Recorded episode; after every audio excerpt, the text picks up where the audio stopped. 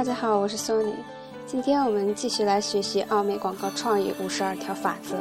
那么今天呢，学习金点子三十一，将消费者利益铭记在心。那么，如果我们在学习完这本书之后，你如果能记住些什么，我们希望是你能从你策划、通过并投资的广告中归纳。强调重视，并能够抓住所提供的产品或服务能为消费者带来最大的利益这一点。记住，消费者利益，消费者利益。的确，每个人都深知要把握这一点。我们在本书的开篇就不断提到品牌，现在我们又不断提出利益，这是改变的原则吗？并没有。如果仔细想想，事实上这两者是同一个意思。正是消费者利益才形成了他们对品牌的认知。唯有让消费者满意，他们才会给我们品牌以高度的评价。如果我们在消费者购买我们的产品或服务时，不告知其能获得何种重要的利益，我们在销售产品或提供服务时便会走投无路。毕竟，消费者有权利知道其购买的目的是什么，绝不能是毫无价值的东西，绝不能仅仅是为了拥有它。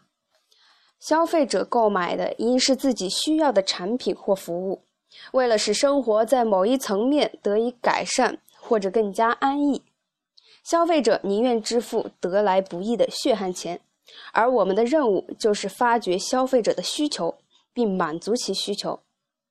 当然，要做到这一点是有很大难度的。有趣的是，我们会发现，如果某一利益对消费者越加重要，消费者越会想了解其自身利益以及自身怎样能受益。消费者对自身利益越感兴趣，就会收集有关其利益的信息，并对我们的诱导反应越积极。听起来，我们似乎在探讨包装产品的广告。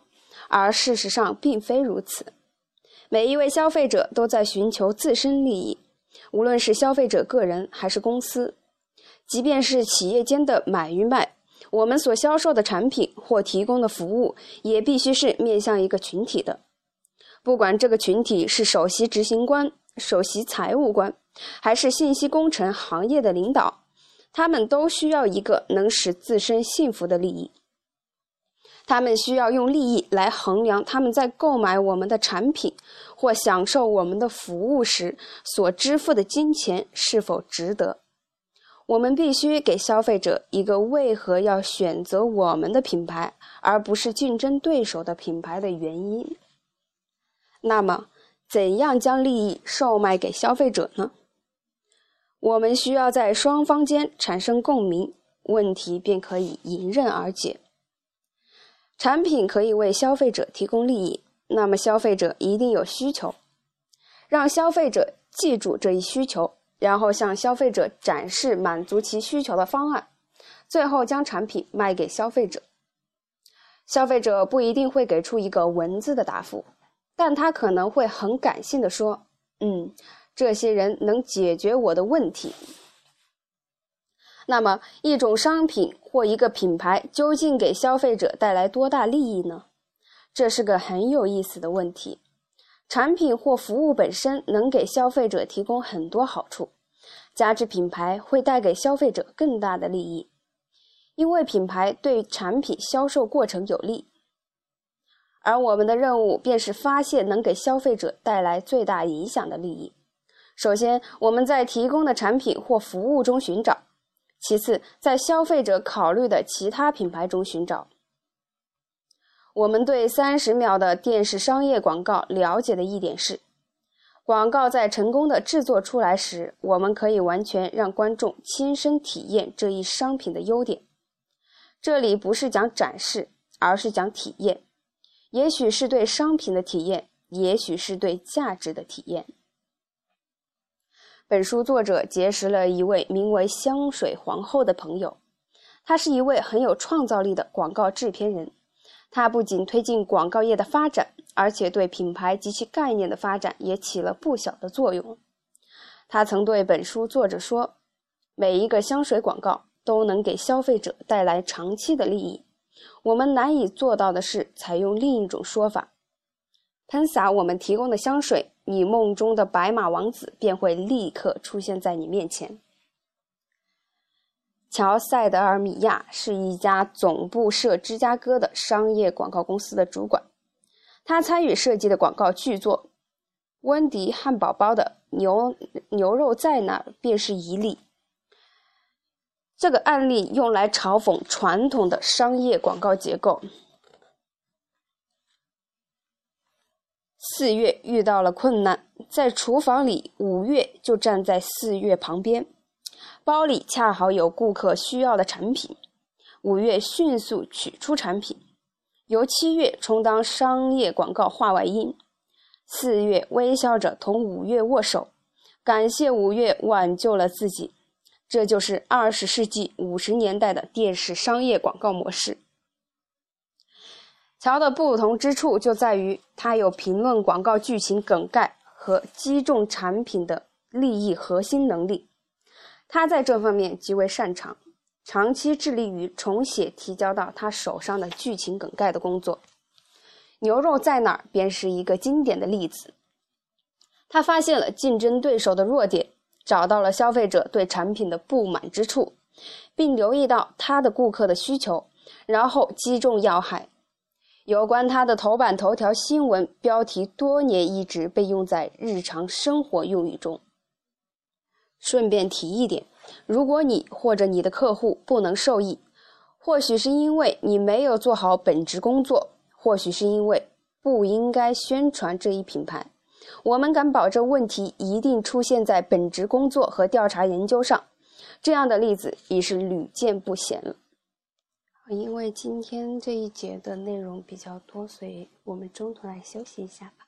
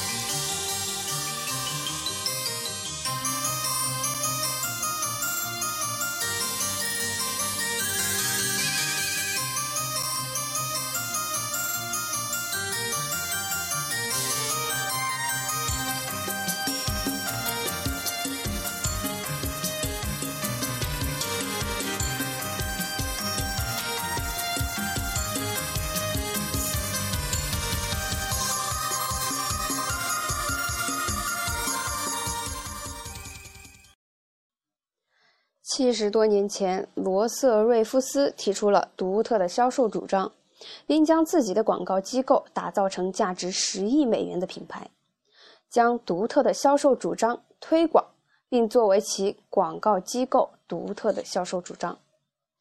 他采取的是一种独特的描述方式，但事实上，他讲的是每一位优秀的推销员和广告制作人都知道的一个道理。我们必须从自己的产品或服务中发现特有者利益，并将这种利益通过买与卖带给消费者。利用亲身实践法来界定消费者利益，制作出的广告往往是围绕企业自身。如果我们确定选择品牌效益作为强有力的销售武器，那么进行调查研究是必不可少的。现举一例，以说明中心小组的作用。在检测我们认为通过大量的调查发现能给消费者带来的最大收益选择前，中心小组会讨论各种可能带来收益的方法。在此之后，再将广告开发任务分配给企业那些具有创造精神的人员。没错，这个过程需要很多步骤才能完成。所以，应将各部贯通起来，使整个过程进展的迅速，但必须确保行之有效。那么，怎样才能找到正确的利润点呢？在此，我们又要说到调查了。承诺测试法是我们一心一意做宣传所采用的一种利益检测法。它不仅涉及一系列收益，如销售承诺，而且一旦正确使用，就能检测出哪一种收益最明显，哪一种收益最有市场影响力。但要切记，承诺测试不是观念或执行测试，而是利益测试。尽量使承诺测试简单而切中要害。并用品牌来验证效益，我们会惊讶地发现，最终的企业赢家是如何与众不同的。那么，利益是什么呢？利益可以是以下几点：一、对竞争对手施加的压力所采取的措施；二、提高自信的方法；三、对提升企业地位的要求；四、更出色的业绩。五、令消费者更加满意的印象；六、更快捷的服务。当然还有很多，数不胜数。我们采用的大多数承诺测试，至少涉及十项承诺，还有二十多项承诺也在我们的考虑范围内。让所有的人对这些利益的界定达成共识，并非易事，但这对最终的结果很有价值。检测阶段后，并且销售小组已在即将宣传的承诺上达成共识之后，便可以销售商品了。但不可能仅仅是销售，而是要强行销售。所谓强行销售，即向消费者不断承诺，使这种承诺被了解和接受，并成为企业所面向的消费者群体文化的一部分。看过克拉克·盖博编导的。奸商的人不难记住这样的台词：“美容香皂，美容香皂在热卖中，不要错过美容香皂了。”没有看过这部电影的人也会对广告促销略有了解。强行销售未必是机械无谓的重复一种品名或商品能给消费者带来的利益，它可以是一位态度温和的上了年纪的女士的声音。牛肉在哪？或是前总统竞选人的发言，这对我竞选成功起了不小的作用。通过这样的方式，商品的利益便深深印在消费者的脑海中。现在，我们想一个为矩形产品制作的电视广告。矩形产品可以是建筑物、方形的酒杯杯垫、方形洗碗池，以及我们生活中任意一件方形物品。最后，我们会想到新一款的大众甲壳虫汽车，优美的流线型。采用重复的方式吗？没错。这种方法灵验吗？非常灵验。能使产品深深的印在消费者脑海中吗？答案是肯定的。这一销售策略可以从始至终吗？的确可以。那么令人生厌或者城府不堪了吗？丝毫都没有。手执非遵遗嘱自行售卖的药品目录，消费者会质问：有没有保证呢？有没有可信度呢？你要做的就是打消这种顾虑。那么你采用的是即刻打消的方式，还是长期的方式呢？只面向某一消费者群体，还是力争比竞争对手做得好呢？你会怎样使你的承诺具有可信度呢？本书并不是讲非遵医嘱自行售卖的药品，我们应该自问有没有保证，有没有可信度。这不失为一个自身介入产品利益，以便能创造利益的好办法。一旦选择采用这种方法，就要时刻把产品利益视为重中之重，视为座右铭和奋斗的目标，让消费者能在你的电视广告、电影广告。公司简介中感受到利益，这的确显得有点老生常谈了。虽然这种想法不新潮，但也并不过时，而且绝对行之有效。那么，既然如此，为何不把这一金点子纳入你的工作重点呢？好，今天我们的学习就到这里结束了。下一章节金点子三十二，露面强行推销，再详细介绍。期待大家的收听与关注。如果大家喜欢我的节目的话，就请为我点一个赞吧，谢谢大家的支持。感谢大家的收听，今天我们的节目就到这里结束了，再见。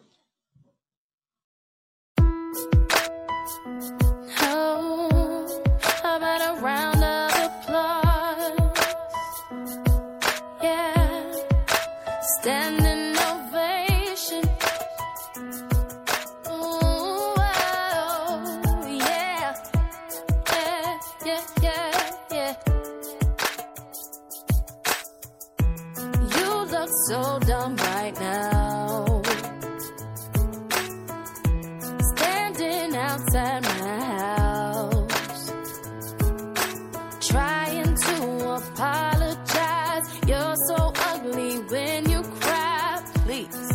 Just cut it out.